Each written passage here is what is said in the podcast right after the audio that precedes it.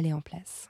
C'est la poudre. Tiens, on a découpé une femme en morceaux rue de la bienséance à deux pas du chat. Tiens, on a découpé une. I am a feminist.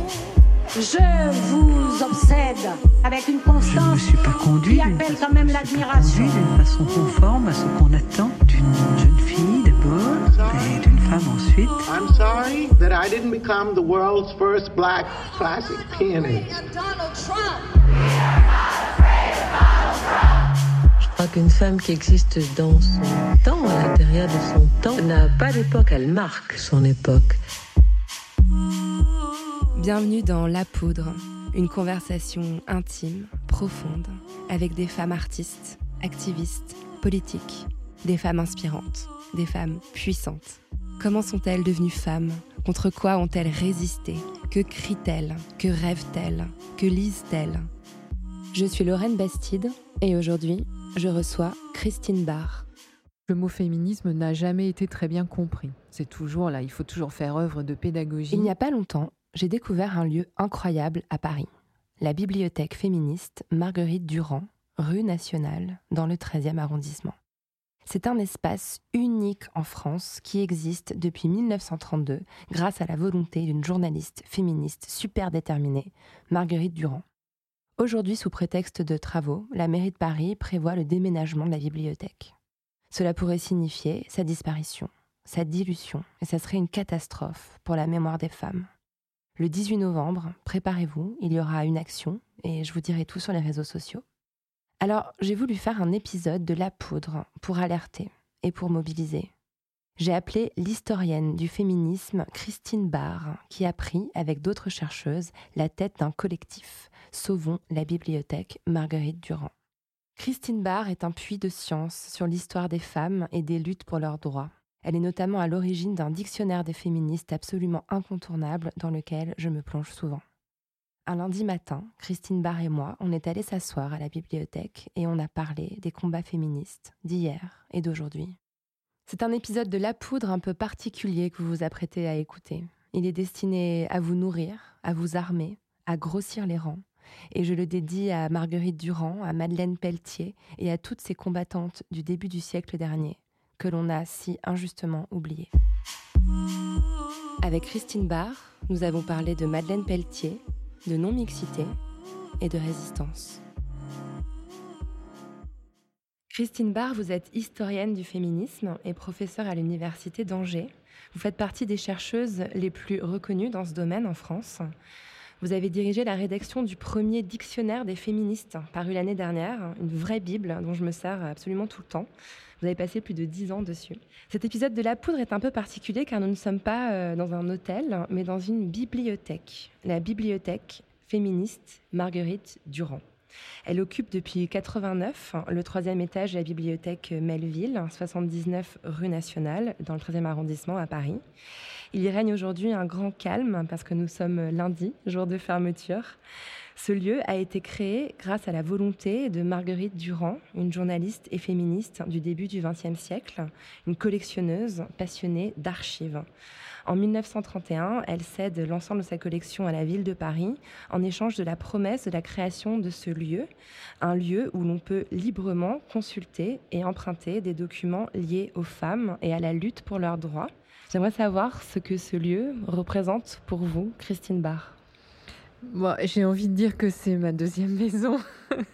Euh, en tout cas, ça l'a été euh, quand je faisais ma thèse sur l'histoire des mouvements féministes en France entre 1914 et 1940.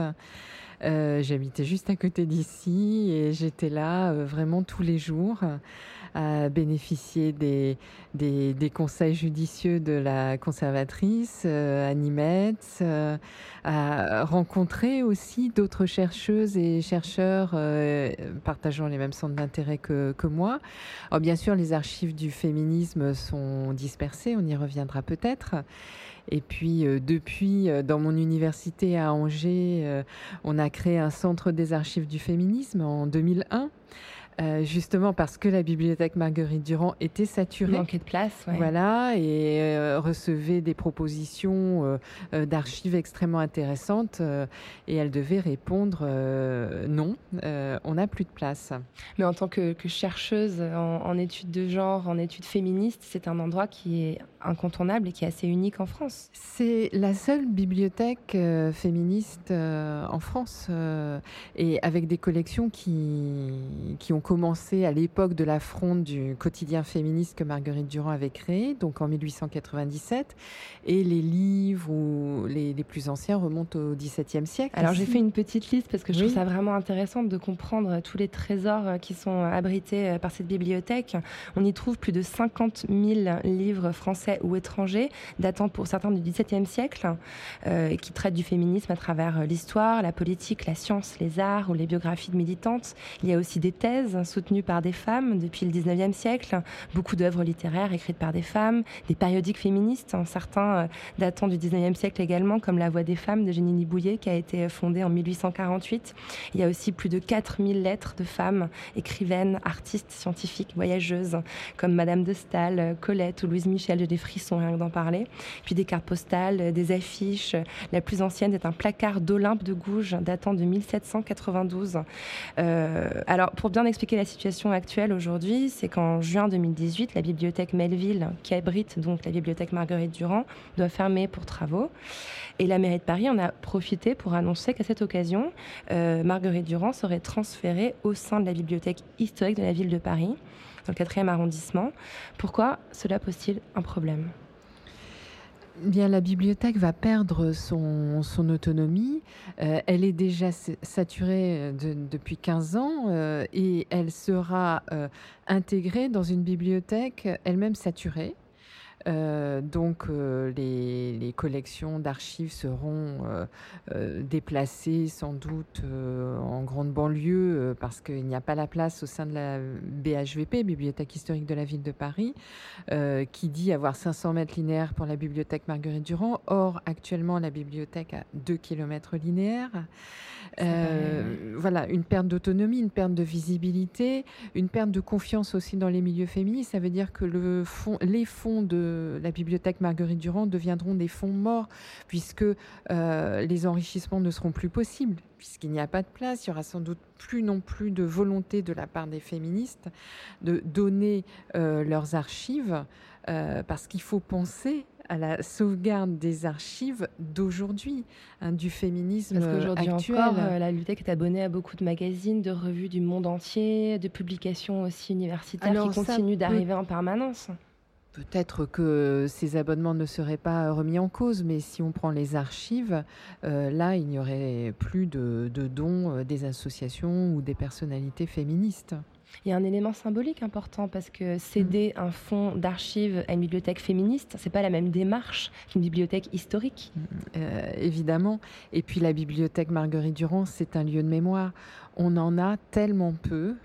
On, nous, euh, nous euh, les femmes, euh, nous les féministes, si vous regardez du côté des noms de rues, des noms d'établissements Mhm. scolaires, des stations de métro, des, des musées, enfin la, la place des femmes est totalement insignifiante, c'est autour de 2%. Donc là, on a un lieu très symbolique parce que il parle de, de culture, il est ouvert à toutes et à tous. Et euh, il parle de, la mémoire des luttes féministes, mais pas seulement d'ailleurs des luttes féministes. C'est une bibliothèque sur l'histoire des femmes et du féminisme. Donc on y trouve des renseignements sur euh, les sportives, euh, les femmes de lettres, euh, qu'elles aient été féministes ou pas. Euh, Il y, a- une grande euh, ouverture intellectuelle dans cette bibliothèque. C'est toutes les tendances du féminisme aussi. hein.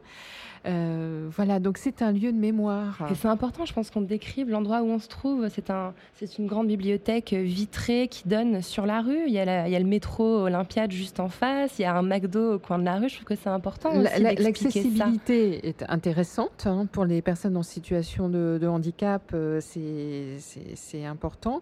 Il y a un environnement d'université aussi. Donc, euh, le déménagement dans le marais euh, ne s'impose pas forcément.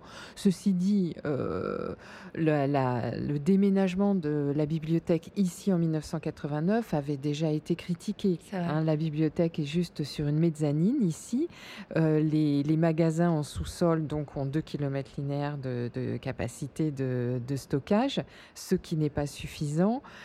Euh, on pouvait déjà euh, attendre mieux euh, en 1989. Là, on va vers le moins bien. On va encore vers le moins bien. Originellement, la, bibliothèque Marguerite Durand a été ouverte en 1932 sous les toits de la bibliothèque de la mairie du 5e arrondissement, en face du, Face du Panthéon. Et je l'ai connue, hein, cette euh, bibliothèque avant 1989. Elle avait un charme fou, mais c'est vrai, c'était tout petit. Et puis c'était très émouvant aussi parce que Marguerite Durand est morte dans cette bibliothèque.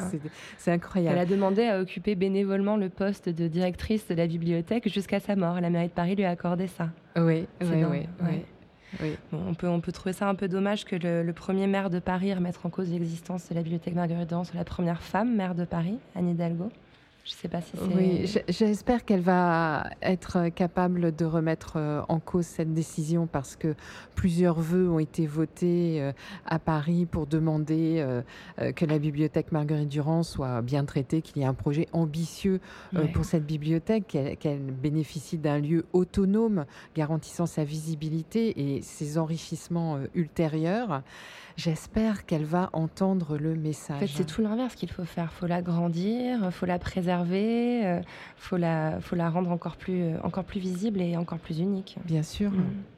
Alors, il y a un problème de, stockage, hein, vous l'avez évoqué tout à l'heure. Donc, vous avez créé en 2001 l'Association des archives féministes euh, à Angers. Euh, vous y avez accueilli, par exemple, les archives d'Yvette Roudy, la première ministre des droits des femmes en France. Alors, moi, j'ai l'impression qu'en refusant de s'organiser pour conserver et mettre en valeur ce patrimoine, l'État fait, au fond, ce qu'on fait aux femmes et ce que dénonce le féminisme. On les invisibilise, on les réduit au silence. Vous avez ce sentiment, vous aussi? Oui, en plus, euh, en ce moment, les aides diminuent beaucoup et tout ce qui relève de la culture euh, ou de l'éducation est jugé non prioritaire par rapport à des, questions plus, plus sociales. Donc c'est un, vrai problème. Ça s'aggrave vraiment euh, en ce moment. Mmh. Hein. Oui, alors en même temps, nous avons une capacité à nous organiser, à nous défendre. Euh, par exemple, l'association Archives du féminisme, ça n'est pas tout à fait Archives du féminisme d'Angers. En fait, c'est une association nationale qui nous met en réseau. Et euh, la première action de cette association a été de créer un centre euh, qui dépend d'une université, l'université d'Angers. Donc, on peut jouer aussi sur plusieurs acteurs dans, dans cette affaire, les universités, où les études sur le genre se développent beaucoup Hein. Euh, L'État, les, régions, euh, quand c'est possible. mais euh, c'est vrai que politiquement, en ce moment, c'est un peu difficile. Hein. Lorsque je vous ai eu au téléphone la première fois que je vous ai téléphoné pour parler de la bibliothèque, vous m'avez dit quelque chose qui m'a semblé vraiment essentiel. Vous m'avez dit à quel point, pour vous, les livres, les écrits mmh. étaient fondamentaux dans la lutte féministe. Pourquoi?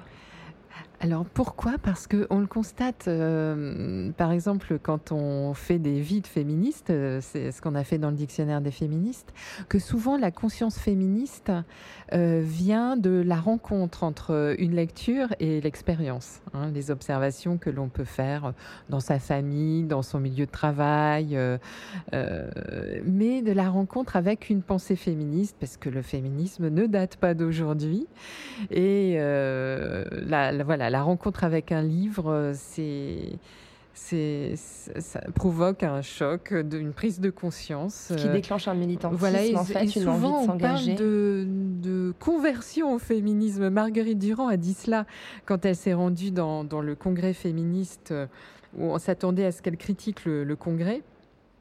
Et elle a été euh, séduite et ensuite elle a parlé de conversion. C'est dire si le féminisme est un engagement qui n'est pas tout à fait comme un autre. Généralement, quand on est féministe, on le reste jusqu'à la fin de sa vie. Euh, il y a une grande fidélité dans cet engagement et puis ça modèle aussi toute l'existence de la personne femmes et aussi parfois euh, des, hommes. Ça modèle un, style de vie dans, dans, le travail, dans, dans, la vie privée, dans, euh, pas, pas, un style unique d'ailleurs, il n'y a pas une seule manière d'être féministe, mais c'est souvent quelque chose qui, voilà, qui marque profondément euh, l'existence. Mm. C'est vrai que, enfin, moi, me concernant, c'est clairement des lectures hein, qui m'ont ouvert les yeux, qui m'ont permis de comprendre ça. Et je me posais la question aussi de le fait de, prendre, la parole en tant que femme, euh, de prendre la plume pour transcrire euh, son vécu, ses pensées, c'est déjà aussi en soi un acte féministe dans une société, peut-être que ça va mieux aujourd'hui qu'hier, mais où c'est pas forcément encouragé. Quand on imagine, par exemple, Georges Sand, euh, qui, a dû prendre un, prénom masculin pour pouvoir le, faire au départ, on, se rend compte que cette transmission-là, elle est, elle est inestimable. Oui, d'écrire, ensuite de publier, et puis euh, de, veiller à sa postérité ou de veiller à la postérité de nos ancêtres qui ont pris la plume. C'est vrai que tous ces gestes-là euh, sont importants euh, dans, dans, la lutte féministe. Et voilà, il ne faut pas sous-estimer la dimension culturelle du féminisme. La culture féministe, ça existe et Marguerite Durand, c'est le lieu où, on la, touche de, près à travers euh, toute une diversité de le livre, la brochure assez modeste, la brochure militante, parce que souvent les féministes n'ont pas beaucoup d'argent, hein, ça c'est traditionnel. Euh, le tract, euh, les archives, les photographies, les revues. Et ça fait de ce lieu un lieu très, très fort, très, très émouvant et un lieu de transmission. Mmh. Mmh. Alors, vous l'avez évoqué rapidement, euh, j'aimerais qu'on vienne un petit instant à Marguerite Durand. Elle fait partie de cette première vague féministe euh, qui couvre la deuxième euh, moitié du, du 19e siècle hein, et le début du 20e siècle. Elle est contemporaine de grandes figures comme Georges Sand, euh, la plus connue, mais aussi euh, Flora Tristan, Eugénie Bouillet, bon, plus ou moins à quelques décennies près, hein, vous, vous levez les yeux aussi. Quand même, un peu plus tard. Mais en tout cas, c'est une période qu'on connaît mal. On a parfois l'impression, quand on est dans, dans, le grand public, que le féminisme est commencé en 68 et on oublie toutes ces premières, toutes ces pionnières du droit de vote des femmes, qui avaient des revendications très très fortes. On, on leur doit quoi à cette, à cette à ces femmes de la première vague féministe on leur doit presque tout. c'est énorme. Euh, l'enjeu, c'était d'ouvrir la sphère publique aux, femmes, le droit de travail, le droit d'étudier, le droit de travailler, le droit de toucher son salaire, euh, le droit de voter euh, et d'être élu. donc ces, ces, droits, ils sont absolument fondamentaux. L'éducation, le travail, la citoyenneté sur les grands axes euh, du militantisme féministe du 19e euh, jusqu'à jusqu'aux années 1960. Alors après, la deuxième vague va davantage se préoccuper du corps, de la, euh, du droit de disposer de son corps. Mon corps m'appartient. Voilà, la contraception, l'avortement, les luttes contre le viol, c'est fondamental également. Mais euh, voilà, la première vague, elle est, elle est ancienne et Marguerite Durand en, fait partie à travers deux contributions. Hein, euh, la création d'un quotidien féministe. La Fronde. La Fronde, entièrement euh, rédigée, composée, euh, diffusée par des femmes. Elle a même créé des syndicats hein, qui ont été euh, accueillis à la Bourse du Travail, non sans tension, parce que avec les syndicats masculins, il y avait une, une, forme de concurrence et de rivalité. voilà, donc la Fronde et puis la création d'une bibliothèque féministe, mmh, mmh. avec succès, parce qu'elle n'était quand même pas la première à l'avoir tenté. Avant Marguerite Durand, il y a eu des archivistes, euh, des collectionneuses féministes, euh, notamment Elisa, Eliska Vincent, euh, qui en 1914, à sa mort, a légué sa bibliothèque et ses archives au musée social à Paris, en vue de la création d'un institut d'études féministes. Et le musée social a laisser dépérir ce fonds et, le fonds a disparu. C'est terrible. Donc Marguerite Durand, elle a tiré euh, profit aussi euh, de, enfin, elle a tiré des leçons de ces échecs qu'il avait euh, précédés, hein. et ça montre à quel point tout ce qui relève de la culture des femmes et du féminisme est fragile. C'est toujours à la marge des institutions, c'est toujours oui, on prend, mais au fond, est-ce que c'est vraiment intéressant? Le sujet est un petit peu secondaire. C'est l'argument d'ailleurs qu'on oppose aussi aux militantes. Hein. Oui, c'est important, mais c'est pas forcément mmh. l'urgence. C'est ce qu'on dit en permanence. Ce n'est jamais l'urgence. Alors c'est vrai que c'est un drôle de personnage, Marguerite Durand. Hein. Je lisais sa biographie pour préparer cette interview. Euh, elle commence comme comédienne quand même. Hein. Elle fait, le, elle fait la comédie française. ouais. Et elle épouse un, député boulangiste d'abord. Donc le boulangisme, si on résume, c'est une sorte de, de populisme socialiste. Bon, c'est vraiment très très simplifié. Et elle devient journaliste pour le Figaro et on l'envoie, comme vous le rappeliez à l'instant, euh, couvrir un congrès féministe international dans le but qu'elle s'en moque, qu'elle tourne un peu en dérision les revendications farfelues de ces femmes qui veulent l'égalité avec les hommes. Et manque de bol, euh, elle est complètement conquise par leurs revendications. Elle a ce déclic, elle se convertit, comme vous l'avez dit tout à l'heure. Moi, j'aime m'interroger sur votre conversion à vous. Quel a été votre déclic féministe? alors je pourrais dire comme Madeleine Pelletier, donc une contemporaine de Marguerite Durand, on peut dire que j'ai toujours été féministe, pas de conversion euh, brutale. Et euh, bah, la, lecture de, de Beauvoir, l'observation de ce qui se passait autour de moi, mais en tout cas j'étais très très jeune. Ouais. Et ça s'est associé à une conscience politique, euh, disons, de révolte contre toutes les formes d'injustice, euh, euh injustice sociale, le, racisme et le sexisme. Pour moi, tout, tout se tenait. Mais c'est vrai que j'ai privilégié plutôt le, le, féminisme et, et, les luttes qu'on appelle maintenant LGBT, mm. Pour moi sont très liées. La, liberté sexuelle. c'est quelque chose pour moi de fondamental. Et, l'égalité aussi entre personnes, quelle que soit leur orientation sexuelle, comme on dit. Mais vous parlez de, Simone de Beauvoir. Euh, oui, on a l'impression que c'est presque galvaudé, pourtant c'est quand même vraiment la base. Hein. Bah, Beauvoir, euh, c'était vraiment une, une, somme de connaissances euh, impressionnantes. Euh, il y avait quelque, il y a quelque chose de très attirant aussi dans la figure de Beauvoir, de femme libre, séduisante, rayonnante, avec une vie accomplie, apparemment sans tabou. donc voilà, c'était très très attirant pour moi. Mais j'ai deux amours. Moi, je me situe vraiment autant tant, je dirais, du côté de Beauvoir que du côté de Colette. Euh, pourtant, Colette n'était pas féministe, mais en même temps, euh, elle nous apporte énormément. C'est incroyable. Il n'y a pas longtemps, j'ai relu Chérie. C'est quand même hallucinant. C'est cette liberté que vous décrivez dans, les mœurs, dans l'approche de la sexualité, euh, cette façon de séduire un, homme plus jeune. C'est féministe. Oui, oui, cette sensualité, cette écriture colétienne voilà, j'en ai besoin aussi pour me sentir euh, heureuse. Euh, euh, le seul mode revendicatif, à mon avis, ne, suffit pas. Il faut aussi qu'on puisse toucher de, près les, bonheurs de, la vie. vous avez un roman en particulier que vous, que vous aimez de, de Colette? Oh, bah, comme j'ai commencé par les, les Claudines, je, reste euh, voilà, très, très attachée à. Donc, ça, vous, vous lisez euh, adolescente, vous, vous liez tout ça, au, j'imagine, au combat politique euh, qui, qui était aussi ceux de l'époque? Qu'une femme puisse écrire, avoir une écriture aussi sensuelle et érotique, ça m'a. Ça, ça m'inspirait, ça, ça m'impressionnait. Et puis, euh, oui, en même temps, les, les combats politiques, euh, j'avais l'impression de m'appeler, m'appeler comme historienne. J'ai fait vraiment de l'histoire parce que j'avais cette conscience politique et que j'avais l'impression que la connaissance du passé ne pouvait que, que renforcer euh, notre compétence politique aujourd'hui. Mhm.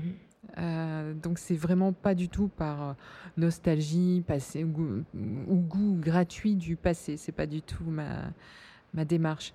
Et puis il y avait aussi pour moi un enjeu de justice, de donner à des, des, femmes qui avaient été invisibilisées une visibilité, Mm. une existence, euh, une mémoire, euh, qu'elles puissent continuer à, à nous inspirer, à nous émouvoir. Euh, hein, par exemple, la, la vie de Madeleine Pelletier euh, m'a particulièrement euh, euh, émue. C'est une féministe du passé, née en 1874, morte en 1939, donc vraiment la génération de Marguerite Durand, euh, qui m'accompagne. euh, euh, voilà, elle, elle nous donne des forces, elle nous donne des, des leçons. C'est extraordinaire ce qu'elle a accompli. Parlez-nous un peu d'elle parce qu'elle n'est pas très connue du grand public. Oui, Moi, j'ai écouté pas une son- Une vie, une œuvre Oui, de France bah, Culture qui est paru magnifique très récemment. J'ai découverte, je connaissais pas du tout une cette magnifique figure. émission. Euh, pas du tout une amie de Marguerite Durand. Ah oui, elle s'aimait pas. non, pas du tout. vrai. pas du tout. Le féminisme est aussi fait de sororicide. De sororicide, Oui, j'adore ce de, de, de- oui, de, de conflits. euh, alors de conflits théoriques, mais aussi de conflits interpersonnels, d'opposition de style. Madeleine Pelletier, elle défendait l'idée qu'il fallait viriliser les femmes, hein, abandonner le genre féminin, euh, le laisser dépérir, parce que pour elle, le genre féminin, c'était le produit de l'inégalité des sexes, et il fallait que les femmes s'approprient tout ce que les hommes s'étaient approprié, parce que logiquement, la classe dominante, elle se donne toutes les facilités, le pantalon, euh, euh, toutes les libertés, toutes les commodités. Donc, euh, euh, c'était la logique de Madeleine Pelletier. Et, et Marguerite Durand, au contraire, a dit cette phrase célèbre On ne saura jamais tout ce que le féminisme doit à mes cheveux blonds. Oh. Elle a beaucoup joué de la Quand séduction. on la voit en photo, elle est toute en froufrou, en chapeau.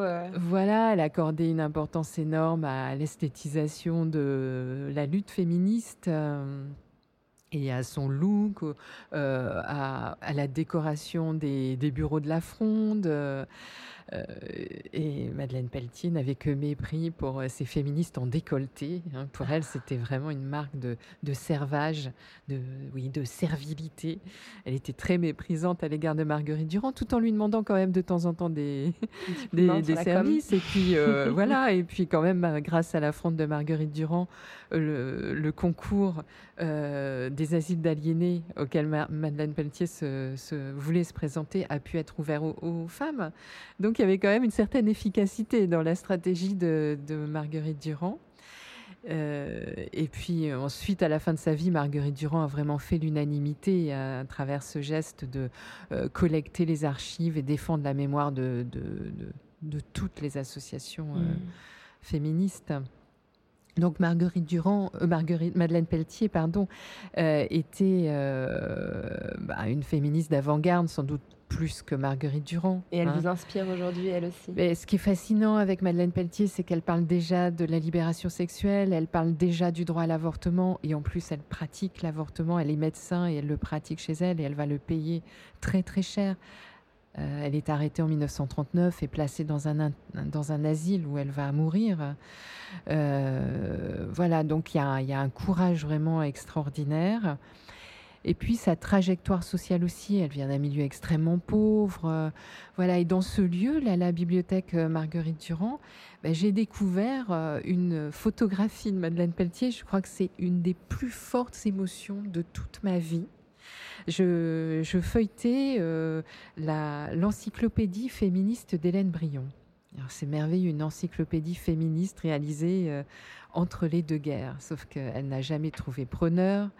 Hein, et c'est resté des cahiers avec euh, des, C'est un manuscrit, Des- en fait. Non, en fait, elle découpait plutôt dans les journaux Ah ouais. et elle classait euh, les, selon des thèmes ou les personnes au prénom en plus, parce qu'elle jugeait que le nom, c'était vraiment euh, l'expression du patriarcat. Donc, elle voulait donner un nom propre aux femmes et donc elle utilisait le prénom. Donc euh, voilà toute cette démarche d'Hélène Brion euh, euh, passionnante. Et, ici, il y a cette encyclopédie. Et en feuilletant cette, ces cahiers, j'ai trouvé une, photographie de Madeleine Pelletier où on la voit entièrement habillée en homme, avec un chapeau melon, une canne, un costume d'homme. Euh. Et euh, c'était vraiment la preuve visuelle de, de son travestissement total. Alors, une travestissement, transgression euh, une très transgression énorme. C'était même Les- illégal d'ailleurs, non? Alors, euh, il y avait l'ordonnance de la ville de Paris qui interdisait aux femmes de s'habiller en homme, effectivement. Euh, donc, c'était une transgression. Et euh, voilà, c'était très fort de Mhm. voir cette photographie qui n'était pas répertoriée dans le, les fonds photographiques parce qu'elle était collée comme ça dans une encyclopédie qui était très peu consultée. Hein, Alors aujourd'hui, c'est un peu plus consulté, mais euh, euh, quand j'ai fait ma thèse, euh, c'était dans les années euh, 90. Enfin, je l'ai soutenue en 1993. Euh, J'étais, pour certaines archives, euh, la première à les ouvrir depuis qu'elles avaient été données. Et ça, c'est quand même, ça a une force de, de se dire qu'on retrouve la mémoire d'une personne, d'une association, d'une lutte, d'une action féministe. Euh, tout ça étant tombé dans les oubliettes de l'histoire. Dans, dans les livres d'histoire euh, disponibles quand j'ai commencé ma thèse, euh, il n'était jamais question, euh, à part quelques livres spécialisés bien sûr sur l'histoire des femmes et du féminisme, mais dans les livres d'histoire politique générale, euh, il était dit que en France il n'y avait pas de mouvement féministe. Il y avait eu les suffragettes en Angleterre, mais en France il n'y avait rien. Et en fait, dans les bibliothèques, les centres d'archives en France, eh bien, il y avait des fonds d'archives qui n'attendaient que des historiennes Qui n'avait jamais été euh, voilà, traité il dans- n'avait par la jamais été ouvert. Il y avait les dingue. liens d'origine, euh, les, des petits paquets euh, qu'il fallait ouvrir. C'est, c'est vraiment très très fort. Mm. Puisque moi, en plus, j'étais, euh, c'est pas une obligation quand on est historienne du féminisme, mais moi, voilà, j'étais aussi une, une féministe d'aujourd'hui. Ouais. Donc euh, trouver, euh, euh, se, se trouver des, des, des pionnières, retrouver leur, leurs alliances, réfléchir à leurs difficultés, à leur effacement de l'histoire. Surtout pour la période que j'ai travaillée, qui est la période de l'entre, disons de la Première Guerre mondiale et de l'entre-deux-guerres. C'est une période où le féminisme est de plus en plus euh, confronté à d'énormes difficultés liées au contexte, la montée des fascismes, le danger de guerre, déjà la Première Guerre mondiale qui conduit la plupart des féministes à arrêter leurs activités en attendant le retour de la paix. Donc c'était un féminisme un peu assiégé, euh, assez défensif euh, et extrêmement difficile pour les militantes les plus radicales. Et bien souvent, euh, je, je suis amenée à faire des, des liens avec la période qu'on vit aujourd'hui, et vrai. que je trouve aussi euh, assez lourde de dangers euh, politiques Ouais. en, Tout à en fait. tout genre. Ouais. Mm. Bah, justement, vous, enfin, vous êtes arrivé exactement là où je voulais en venir. Euh, Votre directrice de thèse, c'est Michel Perrault, qui a vraiment joué un rôle très important pour, Oui, euh, quel plaisir. de- pour la visibilisation Oui. de l'histoire des femmes et des luttes des femmes. C'est un domaine qui était parfaitement dédaigné hein, par les historiens euh, jusqu'à elle et qui l'est encore un petit peu aujourd'hui. Oui, alors, bien sûr. Alors Michel Perrault a joué un rôle immense. Euh, J'en parle dans un article qui vient de paraître dans la revue Critique, un, un numéro entier dédié à Michel Perrault.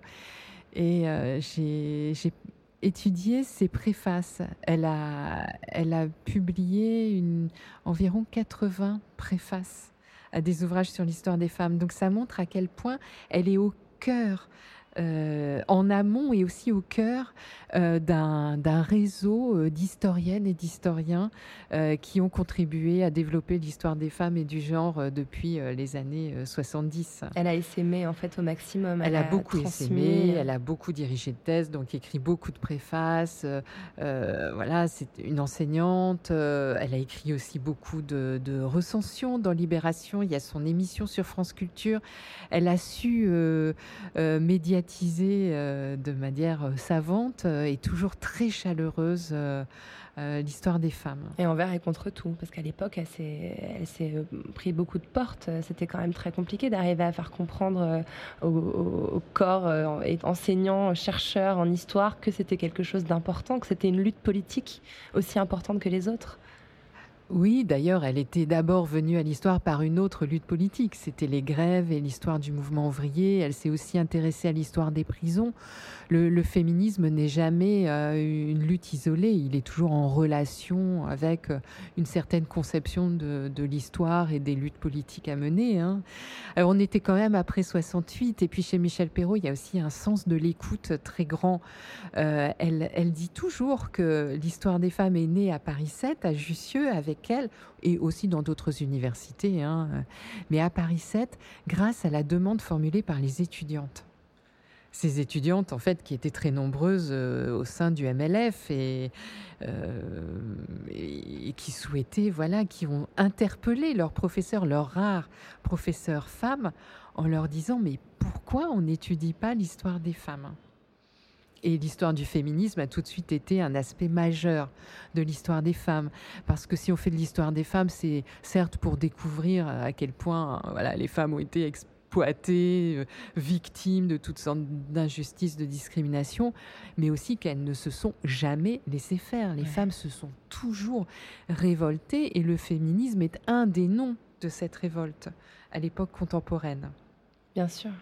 D'ailleurs, quand on voit par exemple Flora Tristan, son combat, il n'est pas directement féministe. Elle a plus ou moins euh, conceptualisé le syndicat d'ouvriers. Euh, elle parlait plus d'une libération des travailleurs que des femmes. Mais c'était déjà en soi euh, une démarche féministe. Oui, mais aussi pour dire qu'il y a plus exploité que le travailleur, c'est la, la, femme, de femme du travailleur. ce travailleur.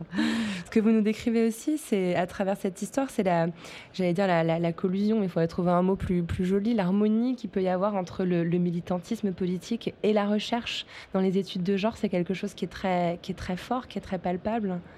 C'est vrai, c'est aussi quelque chose qui nous est beaucoup reproché. Hein. Euh, notamment par euh, toute cette euh, sensibilité politique autour de la, manif pour tous et, des discours anti-théorie du genre, je mets des guillemets et je mets des, des traits entre théorie du et genre. des petits tirets. voilà. mais oui, c'est une épistémologie un petit peu particulière si, si l'on veut. on n'a pas envie euh, d'isoler euh, ce que nous faisons de, des enjeux d'aujourd'hui, du féminisme contemporain. Moi, j'ai toujours été convaincue qu'on pose au passé euh, les questions du présent et que ces questions, elles sont politiques. L'histoire a une utilité sociale, a une utilité mémorielle, a une utilité politique. Voilà, je n'ai pas peur de, le dire. Je ne crois pas à la neutralité de ceux qui se disent neutres notamment neutre parce que homme. Alors ça, on l'entend aussi. vous êtes euh, jugé parti, vous qui êtes femme et que vous faites de l'histoire des femmes. Ah bon, pensez-vous que les hommes soient plus euh, neutres que les femmes euh, quand on étudie les relations entre les sexes? Quand on étudie le genre hein, le genre, c'est pas seulement la féminité, les féminités ou les masculinités, c'est vraiment l'étude d'une relation et d'un rapport de pouvoir.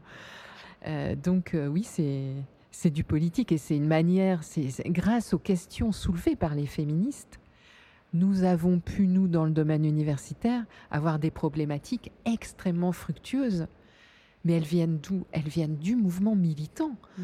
Moi, je trouve que les, les, universitaires ont une dette immense à l'égard de tout ce qui s'est formulé hier et encore aujourd'hui dans les milieux militants, dans les, dans les associations, aujourd'hui dans les, les, blogs ou l'expression féministe euh, sur Internet. C'est, ça, ça bouillonne euh, d'idées, de pistes de, et de renouvellement. Et de témoignages aussi, parce que des prises de parole sur le vécu des femmes n'a rien de plus important finalement dans la lutte féministe. Savoir comment une femme vit euh, son, son accès à la maternité, aux études, enfin c'est des choses qui sont essentielles de pouvoir lire parce que finalement, les récits d'hommes, on, en a à foison. On en a beaucoup, beaucoup, beaucoup, bien sûr. Et d'ailleurs, les, historiennes des femmes, du genre, du féminisme ont toujours été attentives à euh, ne pas euh, surplomber par leur propre voix les voix du passé. Hein. donc on publie des textes, euh, on les réédite en, les commentant ou on les lit parfois. Euh, on cite beaucoup aussi. Je suis persuadée que euh, les historiennes des femmes utilisent beaucoup plus la citation que les historiennes et les historiens qui travaillent sur d'autres sujets. Parce qu'on a vraiment euh, à cœur de rendre euh, la parole à celles qui ne l'ont pas eue, à celles qui n'ont pas été écoutées, à celles qui étaient même inaudibles parce que euh, elles avaient déjà une conception des femmes, de la liberté des femmes, qui n'était pas audible dans la société dans laquelle elles vivaient. Madeleine Pelletier, par exemple, disait Je suis née plusieurs siècles trop, trop tôt. Parce que même aujourd'hui, elle aurait du mal à se faire entendre d'une solitude énorme. Voilà, et puis bon, les courants les plus radicaux, euh, Madeleine Pelletier par exemple, ou même Marguerite Durand. Hein. Marguerite Durand était vraiment une féministe très progressiste. Hein. Sur le travail des femmes par exemple, euh, elle allait vraiment loin dans, dans la défense de l'égalité totale dans le travail euh, des hommes et des femmes. Euh, c'est les courants les plus égalitaristes et les plus euh, radicaux ont, toujours du mal à se faire entendre. Mmh. Vous, vous, parlez de l'importance euh, enfin, de ce que l'enseignement, enfin, de ce que la recherche doit au, militantisme, mais moi je pense aussi à, l'enseignement, à l'éducation. Mmh. C'est quelque chose qui est aussi fondamental. On peut pas, on peut pas faire avancer la cause des droits des femmes si on ne fait pas évoluer la façon dont, dont l'histoire et même la science, même beaucoup d'autres disciplines finalement, sont transmises aux aux enfants, aux collégiens, aux étudiants. Alors là, bah, je trouve qu'il faut se réjouir quand même de certains progrès. Hein, euh, euh, les études sur le genre, euh, bon, même si on pourrait discuter de l'intitulé, elles se sont beaucoup, beaucoup développées dans les universités, pas seulement en France évidemment. La France n'est pas spécialement à la pointe de ces études-là. bon, parce que le choix a été fait en France aussi d'intégrer les études sur le genre dans les cursus généraux, de ne pas dissocier. Aujourd'hui, finalement, euh, eh bien, on rompt avec ça et il y a des masters sur le genre euh, qui existent, euh, un laboratoire spécifique, un institut sur, du genre qui existe, donc des, structures spécifiques. En, France, il y a cette idée qu'il faut intégrer les luttes féministes, il y a cet attachement à l'universalisme républicain et, la, la peur de prendre une voie spécifique. Mais le féminisme, c'est pourtant accepté. Euh, à un moment donné de dire là il y a quelque chose de spécifique. On a un vrai C'est la situation des femmes, c'est le féminisme et on ne peut pas tout le temps dire que le féminisme fait partie par exemple du socialisme ou euh, des droits humains, de euh, l'humanisme, ou de l'humanisme ou des enseignements généraux. Si on se, se contente de ça, on a une très faible visibilité et on est souvent perdante dans euh, des rapports de force défavorables. Donc le féminisme, à la base, c'est accepter de faire un pas de côté, de dire il y a une spécificité, on a besoin d'un mot, c'est le mot féminisme ou le mot droit des femmes ou le mot genre après tout, peu importe. Et euh, on, crée de la visibilité, une accumulation de savoir et de la transmission mmh. avec, par exemple, bah, des sites dédiés, des, livres spécialisés, une bibliothèque spécialisée. Euh, il y, a beaucoup de sites. Il y a par exemple Mathilda, qui est très, euh, qui, est très, très bien fait et qui a destination des enseignantes et des, classes. Muséa, le musée virtuel sur l'histoire des femmes et du genre, voilà, qu'on a créé en, en 2004, euh, qui vient d'être euh, euh, rénové, et puis beaucoup d'autres instruments de transmission. Vous parlez déjà du niveau universitaire, vous parlez de master, etc. Mais moi, je, ce qui m'a sauté aux yeux quand j'ai euh, fait ma conversion au féminisme, c'est quand même cette idée. Par exemple, si on prend simplement le droit de vote, qui fait partie de la période que vous avez vraiment étudiée, hein, la première, euh, la première, le premier débat à l'Assemblée sur le droit de vote des femmes, c'est 1919. On ne l'obtient qu'en 44. Hein, je pense que c'est important de le rappeler. La France a été très, très, très en retard sur cette question. Euh, le Brésil, c'est 32, par exemple. Mhm. L'Angleterre, c'est 18. Et moi, ce qui me choque, c'est qu'on apprend encore à l'école, quand on est à l'école primaire, que le suffrage universel a été accordé aux Français à la Révolution française. C'est pas le suffrage universel, c'est le suffrage masculin. Euh, comment ça se fait qu'on a encore du mal à, à faire rentrer ça dans les esprits? Je sais pas, ça me, même, même aux petits enfants. L'histoire reste euh, androcentrée. Hein, le, sujet de l'histoire, c'est un sujet masculin. C'est pour ça que l'écriture inclusive, euh, qui fait couler beaucoup d'encre en ce moment, est assez importante. On doit toujours préciser qui est le sujet d'une action en histoire. Euh, quand on dit euh, euh, que le masculin c'est le neutre, mais quand seuls les citoyens avaient le, le droit de vote, quand on parlait d'électeurs, c'était bien du masculin, c'était pas les électeurs et les électrices. donc oui, il faut arriver à une histoire mixte. ça, c'est l'association Mnémosine qui mène aussi ce combat et qui publie des manuels euh, en, utilisable par les, enseignants et les enseignantes en collège, en lycée, mais euh, ça, ça bouge vraiment très, très, très, très lentement. Et c'est toujours vu comme quelque chose de politique. Et je crois qu'il faut avoir, enfin, qu'on ait à ce point peur du mot politique ça pose quand même un problème dans, dans une démocratie. Mm. C'est vrai que j'ai assisté à beaucoup de cours euh, où j'ai fait des conférences dans, dans, des lycées et je vois bien que si on parle de l'histoire des femmes, ou de l'histoire du féminisme, ou de l'histoire du pantalon et de, et de la jupe. Hein, je l'ai beaucoup Vous avez écrit un livre hein, voilà, j'ai beaucoup euh, euh, fait de conférences dans, dans des lycées sur ces sujets on arrive très vite à un débat sur et aujourd'hui et demain euh, comment s'organisent les relations entre les garçons et les filles, euh, euh, la violence, le sexisme. Les, les, jeunes ont envie et besoin d'en parler et d'en parler dans le cadre scolaire il faut, il faut que l'école puisse accepter euh, de, répondre à ce besoin-là. Mm. Parce que les, surtout au collège, la violence à l'égard des filles, le sexisme sont déjà très forts. Il faut faire quelque chose. Et ça n'arrange rien qu'en histoire, on n'aborde absolument pas l'histoire euh, des femmes. Ou alors sous un angle vraiment... c'est toujours la même chose. Hein. c'est vaguement les femmes pendant la Révolution française. Euh, un deux pages sur la femme pauvre au 19e siècle, l'ouvrière, et puis euh, les infirmières et les munitionnettes pendant la guerre de 14-18, et éventuellement le droit de vote des femmes. Voilà. Ça se résume et, à ça. Et, c'est tout. Mm. Alors qu'on pourrait tout réécrire, tous les manuels, en se posant quasiment pour chaque phrase la question euh, qui est le sujet, voilà, qui est le sujet de l'action. C'est hallucinant le nombre de projets que, que vous chapeautez. En plus de vos activités de professeur à Angers, l'Association des archives du féminisme, vous avez publié de très nombreux ouvrages. Vous dirigez aussi un programme de recherche sur le genre et les discriminations sexistes et homophobes. Vous avez fondé un musée du genre en ligne que vous évoquiez à mhm. l'instant. Qu'est-ce qui vous anime? Qu'est-ce qui vous donne la force de faire tout ça? Euh, Le goût de la justice le, et le, goût du plaisir. Parce que euh, il y, a, y, a, du plaisir. Il y a vraiment un plaisir immense.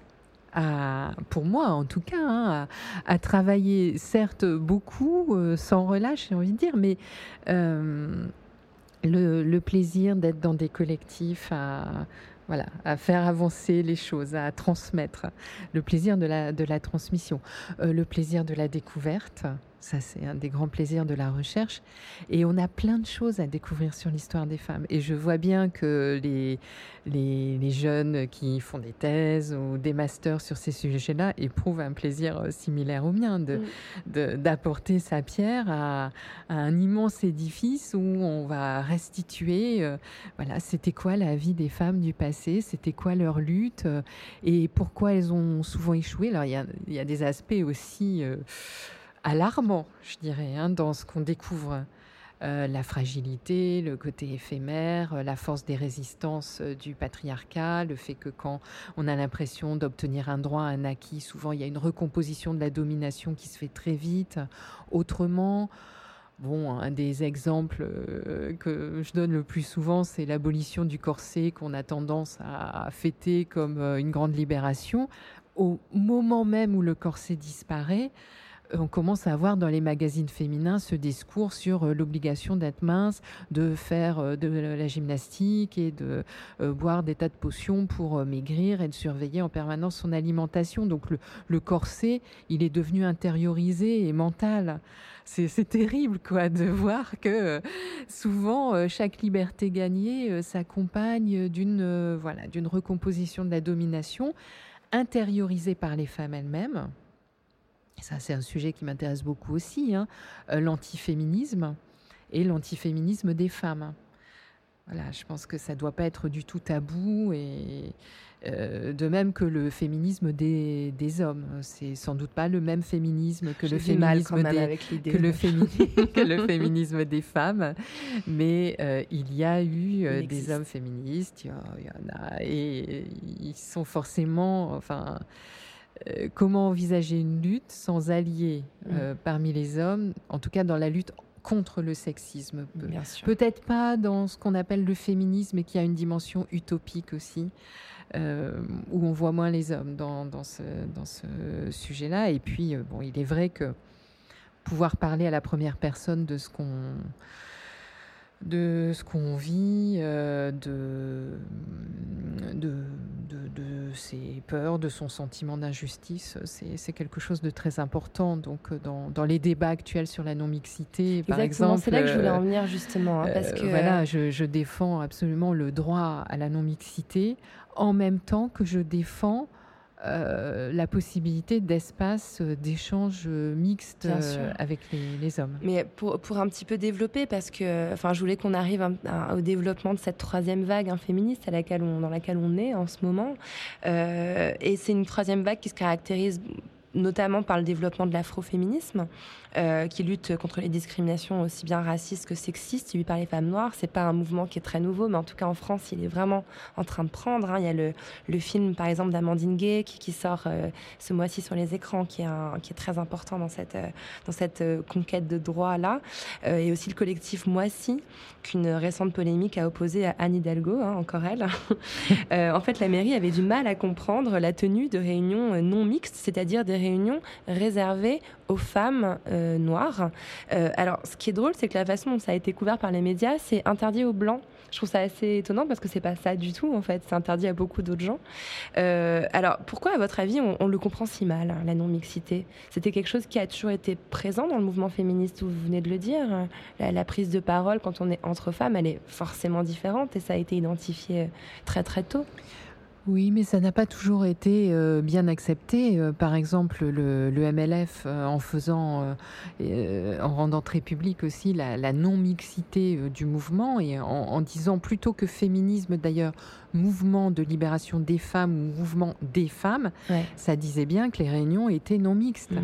Et pour y arriver, il a fallu d'abord que les toutes premières militantes éjectent des réunions euh, des jeunes hommes qui partageaient souvent leur combat politique euh, à l'extrême gauche ou, à gauche et qui voulaient leur expliquer comment faire, euh, comment faire et qui prenait longuement la parole, comme on le voit hein, encore aujourd'hui, euh, même dans les assemblées paritaires. Euh, euh, le calcul a été fait pour l'Assemblée nationale. Le, temps de parole des femmes est de 3%, alors qu'il n'y a jamais eu autant de femmes députées. Donc il y a, un vrai problème de, d'occupation de tous les espaces et d'occupation aussi de l'espace de la parole par les hommes, y compris ceux qui sont bien intentionnés et qui ont des idées sur la libération des femmes, qui ne se sentent pas antiféministes. Mais de fait, ils vont avoir des pratiques qui vont contre euh, la libération des, des, femmes. Ça a été très violent. Déjà à l'époque, on leur Ah oui, absolument, que c'était un mouvement sexiste, alors que le féminisme avait inventé la notion de sexisme. Le sexisme était retourné contre le mouvement des femmes Comme parce quand on traite l'afroféminisme de raciste. C'est exactement la même démarche. Oui, absolument. Absolument. Et donc, euh, je défends tout à fait le, droit à toute forme de non-mixité euh, libératrice, euh, en rappelant qu'on vit dans un espace global sexiste et, raciste et, classiste et, hétérocentré, etc., etc. Et validiste aussi. Donc, il y, a plein de mais ce que je trouve de, incroyable, de lutte de libération à mener aujourd'hui encore et ces espaces de parole privilégiés où on est entre personnes euh, partageant euh, la même surexposition à des discriminations et la même souffrance, euh, sont des moments voilà importants, peut-être transitoires. C'est pas voilà, ça durera peut-être. J'espère que un jour, euh, ce ne sera plus nécessaire. Euh, mais euh, pour le moment, c'est très, très important. Et donc, effectivement, dans l'histoire des luttes féministes, il y a toujours eu des moments de non-mixité ou, de, mixité, mais de mixité sous contrôle euh, des féministes, euh, mmh. pour veiller à ce que le, pouvoir quand même ne soit pas euh, approprié par les, hommes. Ça, remonte en fait à l'origine de la première vague.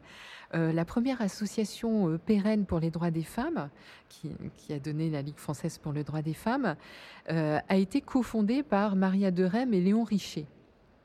Et très vite, il y a eu un conflit euh, entre eux. Euh, Léon Richer voulait s'imposer, euh, tout régenter, tout contrôler. Et, et, il y a eu un clash avec cet homme qui a été pendant quelques décennies considéré comme le père fondateur du féminisme. Quelle horreur. il a fait beaucoup, mais en même temps, il s'est rendu euh, insupportable par sa volonté de, pouvoir et euh, son incapacité à partager avec euh, les femmes ce pouvoir. Mm. Vous décrivez une société, euh, vous, vous, l'avez, euh, vous venez de le dire, euh, qui est en soi sexiste, raciste. Vous évoquez en fait le racisme, le sexisme systémique, hein, qui est souvent mmh. évoqué par les, par les militantes. Moi, ce, qui, que je trouve incroyable, c'est à quel point ce message est aujourd'hui encore inaudible. Enfin là, on est, on est entre nous et c'est très agréable, mais je me rappelle d'une émission sur France Culture où vous avez été invité il y a quelques mois sur la polémique Moissy. La première question, c'était est-ce que c'est pas un peu d'un autre âge, ce genre de, de questionnement sous-entendu, l'esclavage, c'est fini. Est-ce qu'on ne pourrait pas passer à autre chose maintenant? Pourquoi, pourquoi la société est-elle à ce point aveugle à la persistance de ces systèmes, de ces structures de domination qui s'exercent sur les femmes, sur les noirs, sur les handicapés, sur les homosexuels? Pourquoi on ne les voit pas? On refuse de les voir. Oui, ou alors on considère qu'on a déjà fait assez. Hein, qu'il y a un arsenal juridique qui est suffisant et que désormais c'est bon. Cela dit, la loi est faite, effectivement. On n'a pas le droit de discriminer les gens en fonction de leur, de leur genre oui, ou de leur mais après, comment on se saisit de ces droits Est-ce qu'on porte plainte Est-ce qu'on est au courant de, de, de, de ces droits et puis, il y a, quelque chose de profondément intériorisé qui est euh, omniprésent dans, voilà, dans la vie quotidienne, dans, la rue. Euh, voilà comment on lutte contre le harcèlement de rue. C'est pas nouveau, le harcèlement de rue. Ça, les femmes ont toujours été victimes du harcèlement de rue. Donc il faut aussi se battre contre les discours Alors là, euh, extrêmement dangereux. voilà. Hein, il faut rappeler qu'il y a quelques jours a été voilà qui manipule la question de, des, des femmes pour on fait croire que c'est lié à l'immigration, au quartier populaire, que c'est un phénomène complètement récent qui est lié euh, aux hommes d'origine euh, nord-africaine. Enfin, c'est un, documentaire, un, reportage qui est passé il y a quelques jours hein, sur France 2, dossier tabou. Ça, ça c'est pas, pas normal. Non, et en même temps, euh, c'est toute la force de la télévision et de ce genre de reportage. Ça a été pris au pied de la lettre et sans esprit critique, je pense, par des millions de téléspectateurs. Alors, euh, lutter contre ça, euh, c'est sûr que c'est pas évident c'est pas évident. Donc il y a une responsabilité générale, une responsabilité des politiques, une responsabilité des, médias également. Hein. le, fait que les, les, Noirs soient si peu représentés euh, dans, les médias, les, femmes et les hommes, euh, c'est quand même un immense problème euh, en France et c'est dénoncé depuis des années. Ça, ça, ça ne s'améliore pas vraiment. Mm. voilà, donc des responsabilités partagées, mais en tout cas, il y a des responsabilités. On n'est pas dans un. Quand on parle d'un système, on peut avoir l'impression que du coup personne n'est responsable et que le système s'auto-reproduit. Euh, je crois quand même que nous avons une prise sur euh, l'histoire en train de se faire. Sinon, c'est désespérant. Hein. Mmh. Mmh. Sinon, on n'est pas militante, euh, on n'est pas féministe, on espère pouvoir transformer la société malgré tout.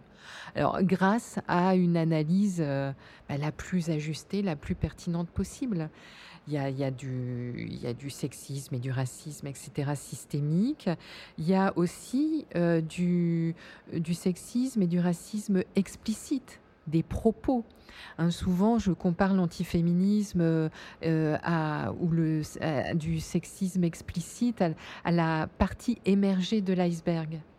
Bon, mais on peut aussi attaquer cette, euh, cette partie émergée sans ignorer que euh, en dessous il y a des siècles et des siècles d'organisation sociale. Mm. Donc là, voilà, il faut pas être naïf. euh, on ne peut pas.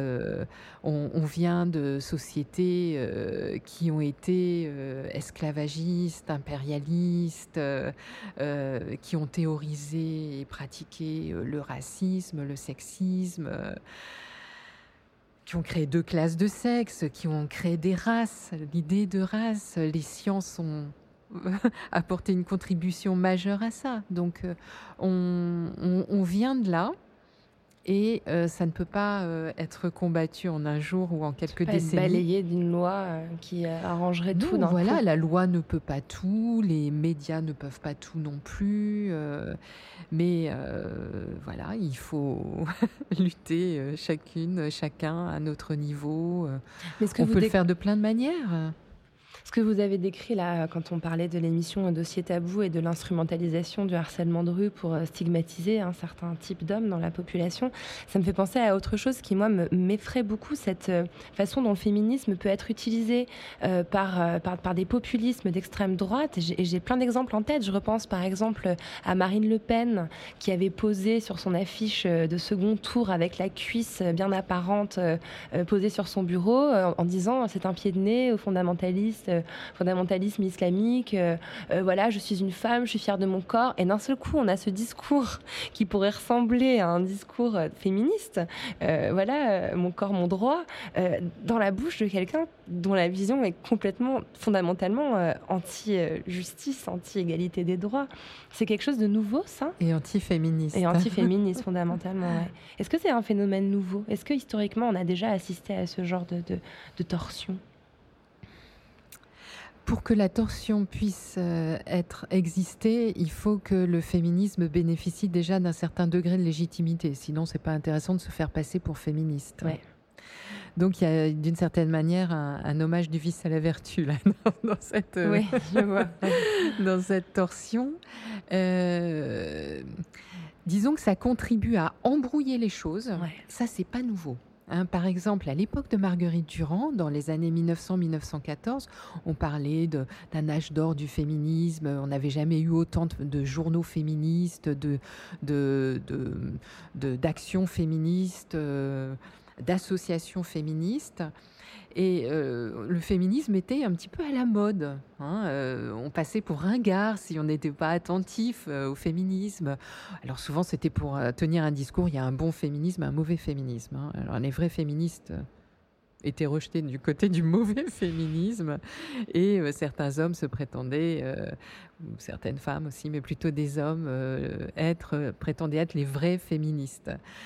Euh, donc, on avait par exemple des membres du clergé catholique euh, qui écrivaient des livres euh, pour défendre la dignité des femmes, voire un féminisme chrétien. Et quand on ouvre le livre, on s'aperçoit que il y a peut-être une petite touche de modernité, mais qu'en gros, quand même, l'homme doit rester le chef de la famille et, et le chef de la société. et les femmes seront bien plus heureuses si elles restent dans leur rôle dit naturel, c'est-à-dire d'épouse, de mère, de ménagère.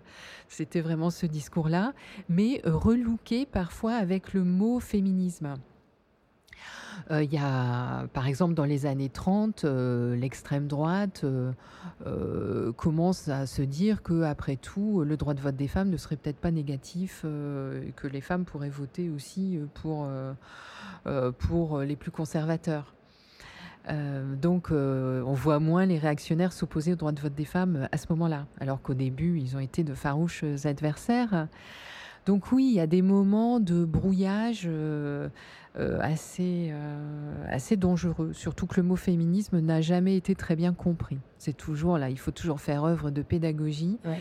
hein, pour expliquer euh, euh, que certes c'est un mot euh, compliqué, polysémique, qui a peut-être une mauvaise image et qu'il faut s'interroger sur euh, qui fabrique cette mauvaise image et pourquoi. Je, sens que derrière ce mouvement qui représente en effet une minorité de personnes, il y a de l'argent, il y a, une capacité à payer des développeurs web, à payer des affiches de com. Il y a, pas très longtemps, il y a une, une campagne sauvage anti-IVG qui a été lancée dans le métro. Il faut quand même avoir l'argent pour faire des affiches en 4 pas 3 et les poser dans le métro pendant la nuit.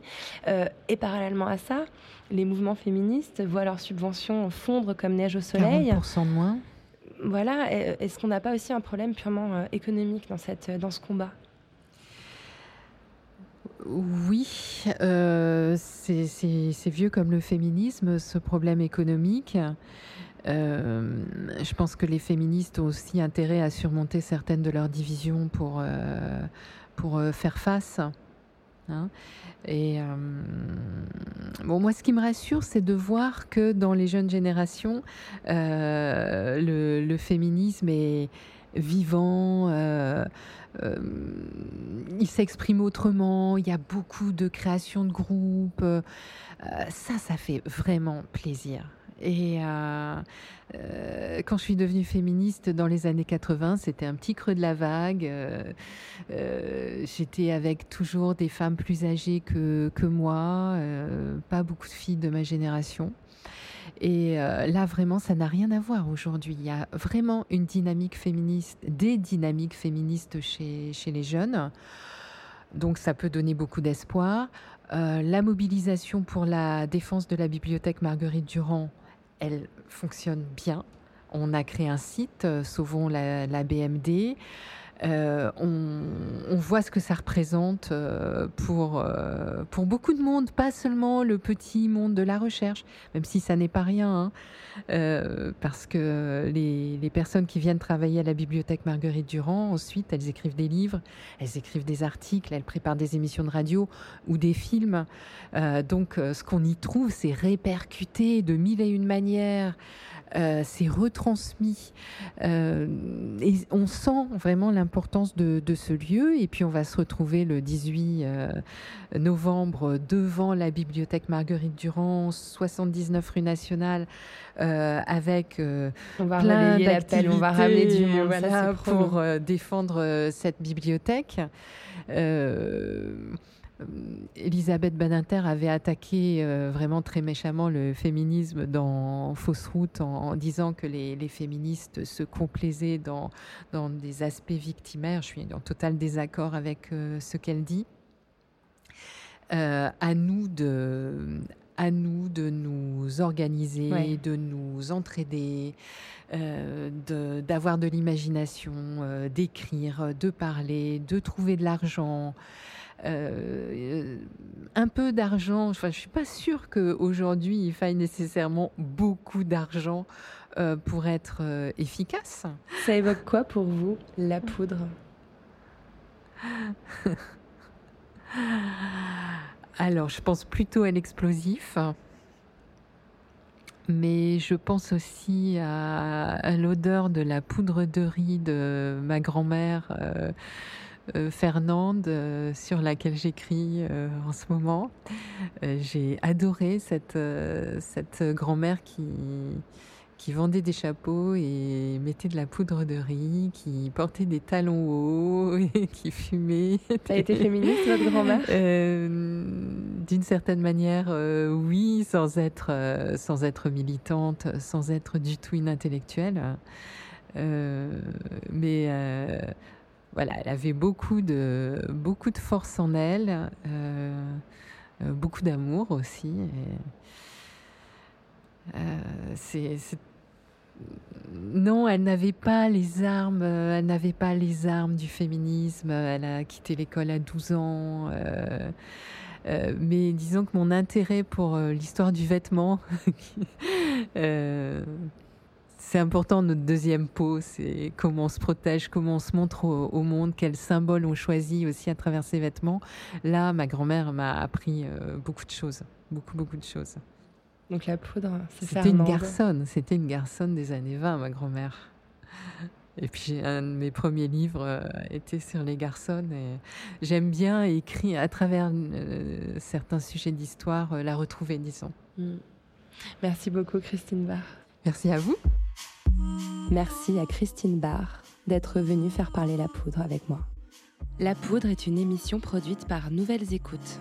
Elle est réalisée par Aurore Meyer-Mailleux, avec à la préparation et à la prise de son Zisla Tortello. À la programmation, Laura Cuissard. Au mixage, Laurie Galigani. Le générique est un extrait de la chanson L'appétit de Bonnie Banane, produite par Gauthier Visiose. Si vous aimez l'émission, le mieux est de nous le dire avec des étoiles, 5 de préférence, sur iTunes. N'oubliez pas de nous rejoindre sur les réseaux sociaux.